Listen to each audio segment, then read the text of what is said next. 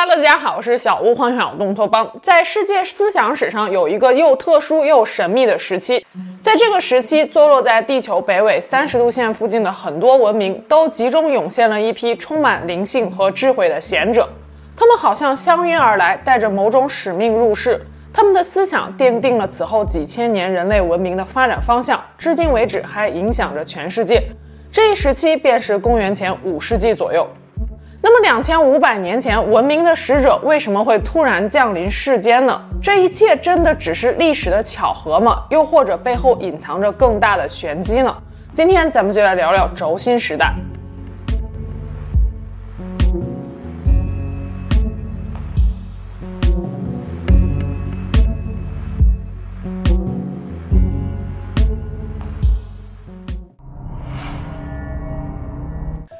前五百七十一年的一天，楚国苦县曲仁里村的一户人家被团团紫气笼罩着，引来了不少村民的围观。紫酱色的院子，紫黑色的房脊，紫绿色的烟柳，紫灰色的树叶，连初升的太阳也变成了一片紫红。在一片祥瑞之气中，院内传来了一阵清脆的婴儿啼哭声。一名男婴咕咕坠地，他便是老子。老子姓李名耳，关于他的出生有很多不同的传说。有说他的母亲李氏生他的时候难产，弥留之际直接用刀划破了肚子，并留下遗言说希望这个孩子将来能够造福苍生。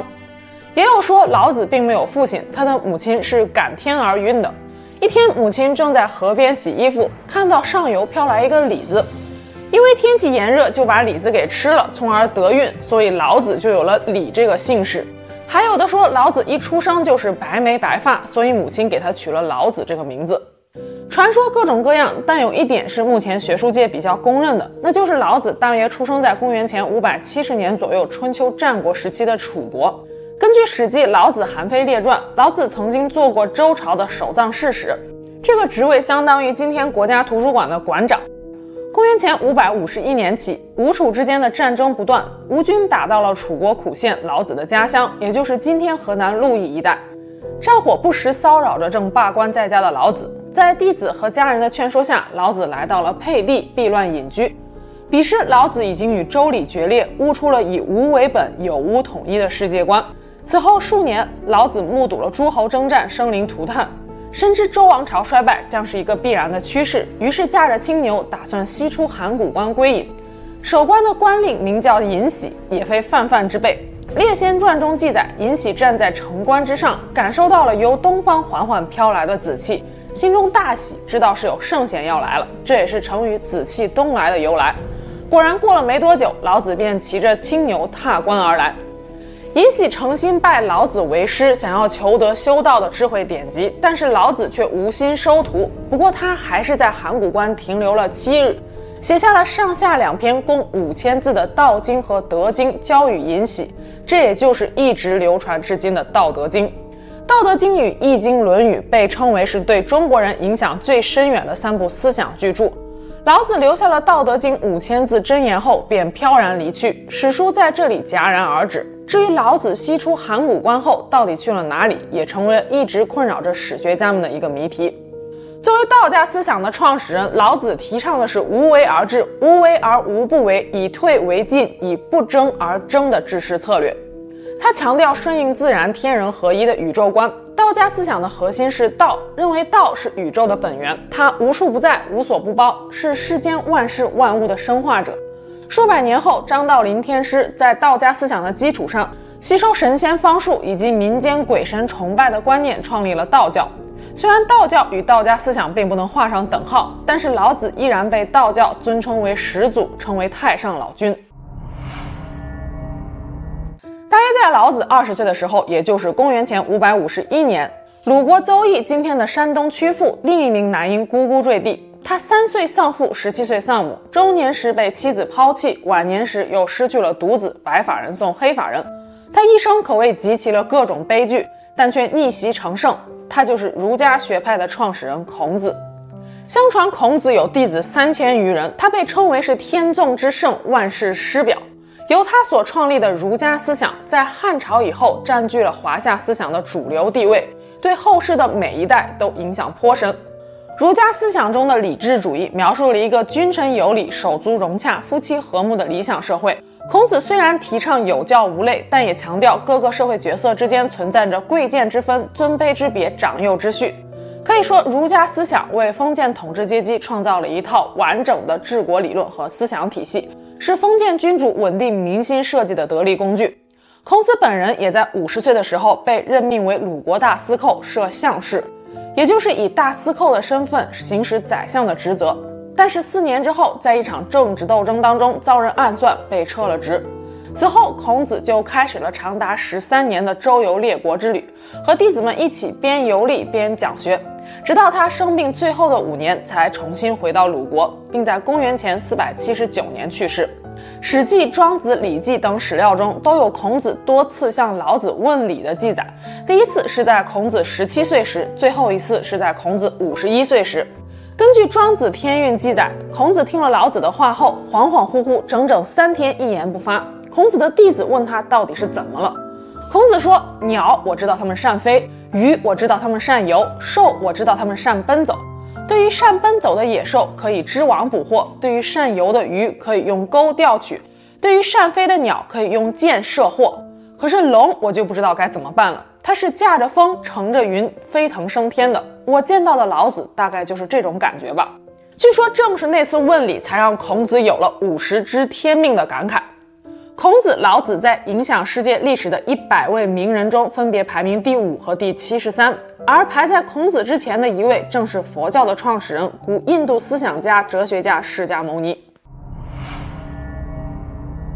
释迦牟尼原名乔达摩悉达多，是古印度迦毗罗卫国的王子，出生于公元前五百六十三年，比老子小八岁，比孔子大十二岁。迦毗罗卫国是古印度后期吠陀时代的一个富裕小国，位于今天的尼泊尔境内。子民是释迦族人。悉达多的父亲是迦毗罗卫国的国王净饭王，母亲摩耶夫人来自邻近的罗摩迦国。净饭王与摩耶夫人结婚后多年没有生育。有一天，摩耶夫人做了一个非常奇怪的梦，她梦到一头通体雪白、长有六只象牙的白象在空中飞行。白象所到之处，地上的众人无不五体投地顶礼膜拜。就在这时，白象突然纵身一跃，飞入了摩耶夫人的体内。此后，摩耶夫人便有了身孕。怀孕后的摩耶夫人对于那个梦耿耿于怀，于是便请来了婆罗门大祭司阿斯陀仙人来解梦。阿斯陀在听完了摩耶夫人描述的梦境之后，又喜又悲。随后告知净饭王说，夫人所怀的必定是男孩。并且这个男孩日后若出家修行，必将成就无上大道，成为众人顶礼膜拜的圣人。但只可惜我的寿命没多少了，没有机会等到王子悟道之后聆听他的教诲了。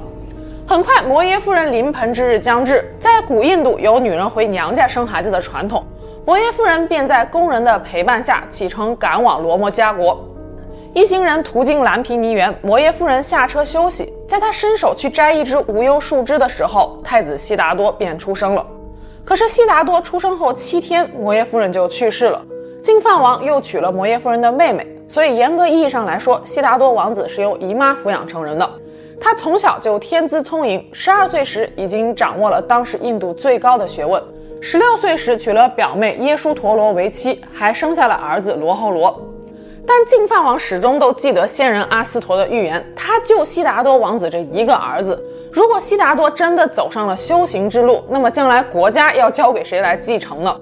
所以净饭王一直都不允许悉达多王子离开皇宫，更不允许他接触任何宗教。就这样，悉达多一直在皇城里生活到了二十九岁。净饭王看着悉达多已经娶妻生子，也慢慢的放下了心来，答应他可以偶尔出宫游玩。而悉达多人生的转折点也就发生在这一年。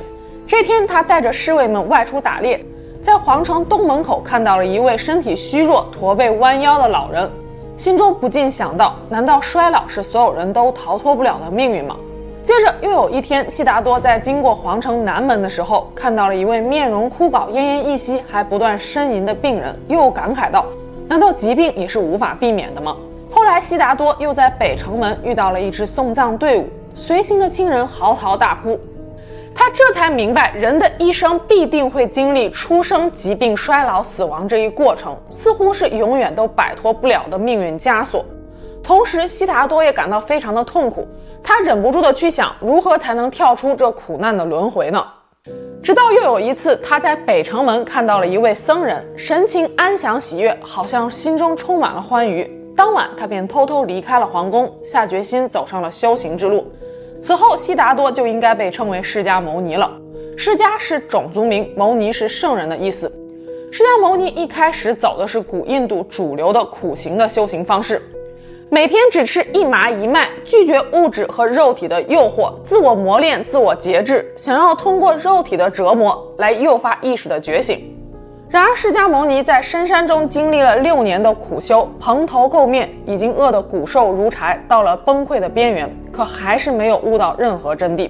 一天，释迦牟尼因为饥饿晕倒在了树林边，所幸被一位牧羊女所救。牧羊女用牛奶和乳酪供养他。得救后的释迦牟尼意识到。这种折磨身体的苦行，不就和自己当初在皇宫里的锦衣玉食是两个极端吗？既然皇宫里的奢靡生活没有让他悟出任何真理来，那么苦行又怎么可能悟得出真理呢？想明白了的释迦牟尼走到了一棵菩提树下，缓缓地坐下，面向东方，对天发誓：不证菩提，不起此座。经过七天七夜的打坐，释迦牟尼终于豁然开朗，觉悟成道。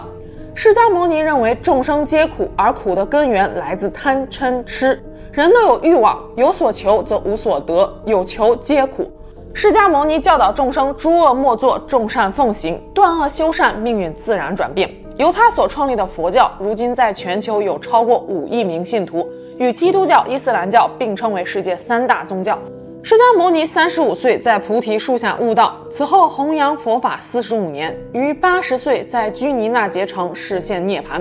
就在释迦牟尼涅槃后的十多年，公元前四百七十年，古希腊哲学家苏格拉底出生在了希腊雅典一个普通的雕刻匠家里。公元前三百九十九年六月的一个夜晚，希腊雅典狱中的一位年过七旬的老人就要被处决了。他镇定自若，劝走亲人之后，和几个朋友侃侃而谈，直到狱卒端来了一杯毒酒。他接过杯子之后一饮而尽，躺下微笑着对朋友说道：“他曾经吃过邻居的一只鸡，还没有给钱，请替他偿还。”说完之后，便闭上双眼，沉沉地睡去了。这个人便是苏格拉底。在西方文明史上，有两个人的死至今都让人扼腕叹息。一个是被钉死在耶路撒冷十字架上的耶稣，另一个就是自愿喝下毒酒赴死的苏格拉底。苏格拉底出生于伯里克利统治的雅典黄金时期，死于雅典的衰败时期，一生目睹了雅典社会由盛转衰的过程。面对灾祸横生和日渐衰落的祖国，苏格拉底试图用哲学思想挽救这一切。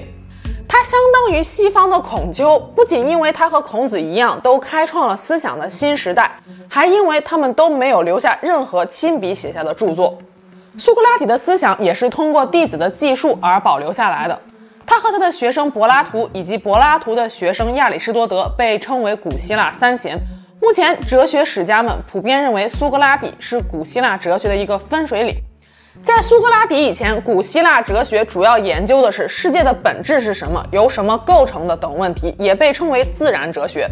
但苏格拉底在当时认为，研究这些问题对拯救国家没有什么现实意义。他曾经说过：“我的朋友不是城外的树木，而是城内的人。”正是出于这种对国家和人民命运的关心，苏格拉底开始研究人类本身，研究人类的伦理问题：什么是正义，什么是非正义，什么是勇敢，什么是怯懦，什么是诚实，什么是虚伪。他改变了哲学的焦点问题，将人们的关注点由解释世界、解释自然转向解释人类。所以，苏格拉底也被誉为把哲学从天上拉下来置于人间城市的第一人。苏格拉底还强调，灵魂跟肉体是不同的。肉体会消亡，但灵魂是不朽永恒的。死亡不过是灵魂回归到神灵和真理身边去，没什么好怕的。命运赋予你我生死，生的时候就努力活着，死的时候就坦然面对。只有追求纯净和不断向上的灵魂，才能获得真正的幸福。苏格拉底在唤醒人心的同时，也揭露了人性中的卑劣，招致了一些人的记恨。最终被控以藐视传统宗教、引进新神、腐化青年和反对民主等罪名，被判处死刑。他拒绝了朋友和学生要他祈求赦免或者外出逃亡的建议，宁死也不违背自己的信仰，饮下了毒酒，终年七十岁。苏格拉底在古希腊哲学史上也被称为是为捍卫真理而死的第一人。老子的出生地河南，孔子的出生地山东，释迦牟尼的出生地尼泊尔，还有苏格拉底的出生地希腊雅典，都坐落于北纬三十度上下。这些圣贤们也都出生于公元前五世纪左右。不仅如此，自公元前八世纪到公元前五世纪，位于北纬三十一度的以色列王国和犹大王国也出现了先知运动。先知是犹太民族中一批具有超凡经历与智慧的人。他们被认为是能够接受和传达神的启示的人，是神与人之间的中介。早期先知们有一个突出的特点，那就是无所畏惧地批判社会上的不公平和不道德行为。他们敢激烈地抨击国王的腐败和堕落，谴责人们背离了上帝的教诲。晚期的先知们则认为，以色列人之所以会国破家亡、沦落异邦，是因为恶行触怒了上帝，上帝借外邦人之手惩戒了他们。待他们改邪归正之时，也是他们重返故国、重建圣殿之日。以赛亚、哈该、撒加利亚、约尔、马拉基等等，都是先知运动中的代表人物，也是圣经的重要作者。中国、古印度、以色列和希腊这几大文明，为什么会在同一时期都不约而同地实现了思想的突破和人性的重大飞跃呢？对于这一神秘现象，目前学术界还没有一个统一又明确的解释。德国哲学家卡尔雅斯贝尔斯在他1949年出版的《历史的起源与目标》一书中，将公元前八世纪至公元前两世纪这段时间，尤其是公元前五百年左右，称为是人类文明的轴心时代。轴心时代，各个文明都出现了伟大的精神导师，他们开始用理智的方法、道德的方式来面对这个世界。更为奇妙的是，各个文明的精神领袖们就像坐在一起开过会一样，他们的思想有共通之处，但又有不同的侧重点，从不同的角度出发，对宇宙、世界、社会、人生展开了探索。比如说，古希腊文明更多考虑的是人与自然秩序之间的关系，他们之后也发展出来了高度发达的科学和逻辑学。古印度文明更多考虑的则是人与超感官世界之间的关系，所以古印度也成为了佛教的发源地。而中华文明则更多考虑的是人与人之间的关系，这正是儒家思想的重要特征。值得一提的是，中华文明在轴心时代不仅诞生了儒家、道家，还产生了法家、墨家、阴阳家、名家、杂家、农家、小说家、纵横家、兵家、医家等等。这些思想学术派别如今被统称为诸子百家。诸子百家的代表人物，比如说法家的管仲、荀子、韩非子；墨家的墨子；道家的老子、庄子、列子；纵横家的苏秦、张仪、鬼谷子。都是出生于轴心时代，诸子百家的许多思想，直到今天还闪烁着光芒。儒家的仁政术道，己所不欲，勿施于人；道家的辩证法，墨家的科学思想，兵家的军事思想，纵横家的游说策变之术，就连被称为诡辩的名家，也开创了中国哲学史上的逻辑学领域。在轴心时代的几百年时间里，人类的思想就好像突然一下子开了窍，智力和思维水平提升了不止一个层次。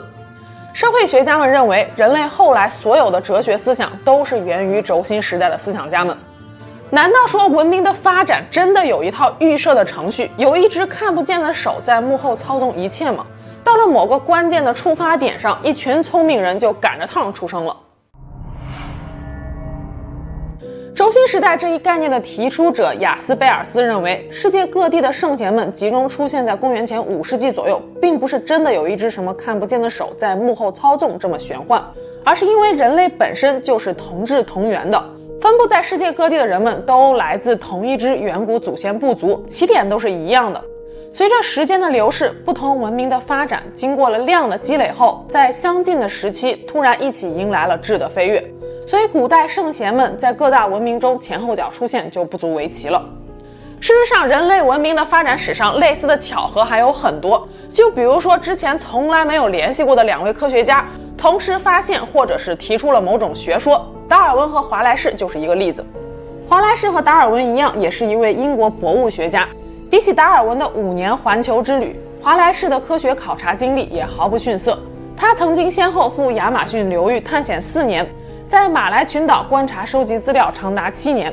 一八五八年，华莱士给达尔文写了一封信，系统地表达了自己的物种起源观点，并且请求达尔文将这封信交给英国著名的地质学家查尔斯·莱尔爵士过目。达尔文看到华莱士的信之后大为吃惊，他发现华莱士所提出的基于自然选择的进化机制，与自己正在撰写的《物种起源》一书中的观点十分的相似。不过即使是这样，达尔文还是把华莱士的信交给了莱尔，并且对莱尔说道：“我从来都没有见过比这更令人震惊的巧合了。”达尔文一度想要烧掉自己《物种起源》一书的手稿，以免世人觉得他是个抄袭者。但最终，莱尔说服了达尔文，让他与华莱士联合署名发表论文。一八五八年七月一日，伦敦林奈学会发布了由达尔文和华莱士共同撰写的关于物种起源的论文。他们的自然选择学说也被称为达尔文华莱士学说。还有十七世纪末，牛顿和莱布尼茨分别宣称自己创立了微积分，曾经引发了学术界的激烈争论。直到两人死后很久，事情才终于得到了澄清。调查证实，牛顿和莱布尼茨是各自独立发明了微积分，谁都没有参考过谁的推导过程。但就发明时间而言，牛顿早于莱布尼茨；但就发表时间而言，莱布尼茨先于牛顿。类似的例子还有很多。那么，公元五世纪前后的轴心时代会不会也是人类集体潜意识的一次迸发呢？但是另一批学者有着与雅斯贝尔斯不同的观点，他们认为轴心时代的出现是所谓时势造英雄的结果。轴心时代，世界各地的文明无不处于人口迁移、王朝更迭的动荡时代。当时的中国正值诸侯割据混战的春秋战国时期，战乱纷扰，百姓衣不蔽体，民不聊生。而在希腊城邦，曾经引以为豪的雅典式民主已经衰落了。希腊人常常陷入内部冲突之中，外部又有波斯强敌的不时侵扰，古印度也好不到哪里去。当时正值种姓制度和等级压迫开始逐渐发挥作用的时候。贱民们只能寄希望于来世来改变这种困境，犹太人就更惨了。所罗门圣殿被毁，国破家亡，被迫背井离乡。轴心时代的世界各个文明实体没有一个能够享受到长期和平的。而在战乱之中，有一群人开始仰望星空，追问人生的终极意义。他们不断地反思：既然活着如此艰难，那么人生的意义又在哪里呢？我们是否应该听从命运的安排呢？又怎样才能跳脱出痛苦和死亡的轮回呢？这群人渴望超越现实，超越自然，探求宇宙的真相，寻求生命的本质。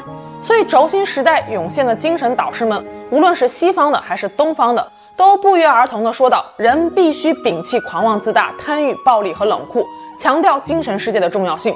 孔子提出“己所不欲，勿施于人”；墨子提出兼爱；柏拉图笔下的理想国中。一群被囚禁在黑暗洞穴中未经启蒙的人类，在被释放后走出洞穴，见到真理之光后，并没有留在洞外独自享受阳光和新世界，而是重新回到黑暗的洞中帮助其他伙伴。释迦牟尼在菩提树下开悟后，也没有选择立刻涅槃往生极乐世界，而是重返尘世轮回，说法四十五年，普度众生。毫不夸张地说，是轴心时代的圣贤们将人类的精神世界推到了一个空前繁荣的时期。后来，随着各个文明大的一统帝国的建立，统治者们为了政权维稳，需要一个武装到牙齿的思想体系。人们的精神世界越来越走向桎梏，上层阶级满足于现状，下层老百姓即使是对现实有所不满，也无力发声。生于忧患，死于安乐。轴心时代过后的两千多年里，人们的精神世界逐渐从百家争鸣退化到万马齐喑。英国著名文化学者凯伦·阿姆斯特朗在他的《轴心时代》一书中说：“如果轴心时代是盛产精神天才的时代，那么我们如今就生活在一个盛产科技天才的时代。但同时，我们的精神也在盛世中不断沉沦。今天我们所面临的许多困境背后，都隐藏着更深刻的精神危机。”我们虽然生活在一个基本没有什么风险的太平盛世，但是我们对风险的恐惧却达到了空前的程度。这意味着我们再也没有面对孤独和死亡的勇气了。一九六八年，美国动物行为学家约翰·卡尔洪进行了著名的老鼠乌托邦实验，给四公四母八只小老鼠打造了一个衣食无忧的乌托邦世界。起初，老鼠们在这个人造天堂里生活的逍遥快活，迅速繁衍，数量急剧增多。到了实验第三百五十一天的时候，乌托邦基地里已经有了六百二十只老鼠了。充足的水源和食物，适宜的温度，还有供老鼠们活动的隧道，这一切都给他们提供了完美的生存条件。可随着时间的推移，诡异的事情却发生了。实验人员观察到，老鼠之间会毫无缘由地撕咬对方，雌鼠的繁殖能力下降，甚至会咬死自己的幼崽。部分雄鼠之间出现了同性性交。再到后来，社交行为彻底消失了，雄鼠不再捍卫自己的领地，不再与雌鼠交配。这些小老鼠看起来都很健康，但是大脑却不再处理任何事情了。就算把它们放到新的环境里，给他们新的刺激，也无法恢复。卡尔洪将这一系列反常现象称为行为沉沦。实验的第六百天，最后一只小老鼠出生。第一千五百八十八天，试验结束，整个种群濒临灭绝。作家王小波曾经说过：“我们生活在一个最好的时代，也是一个最坏的时代。科技的进步带来便利的生活，同时也让我们被万事皆可娱乐化所包围着。我们狭小的生活空间就像老鼠乌托邦实验中的围栏，每一个人在这个空间里都衔着一个安抚奶嘴。这个安抚奶嘴可能是一款游戏，一个娱乐节目，也可能是无处不在的短视频。当时间都用来娱乐，我们就会忘记思考，久而久之就会失去思考的能力。”轴心时代无疑是群星璀璨的时代，但别忘了，那也是战火纷飞、动荡不安的时代。就像凯伦·阿姆斯特朗所说的：“除非我们今天能够产生与人类科技发展相并行的精神变革，否则永远可能也无法跳脱出历史的轮回。”那我们下期节目见喽，拜拜。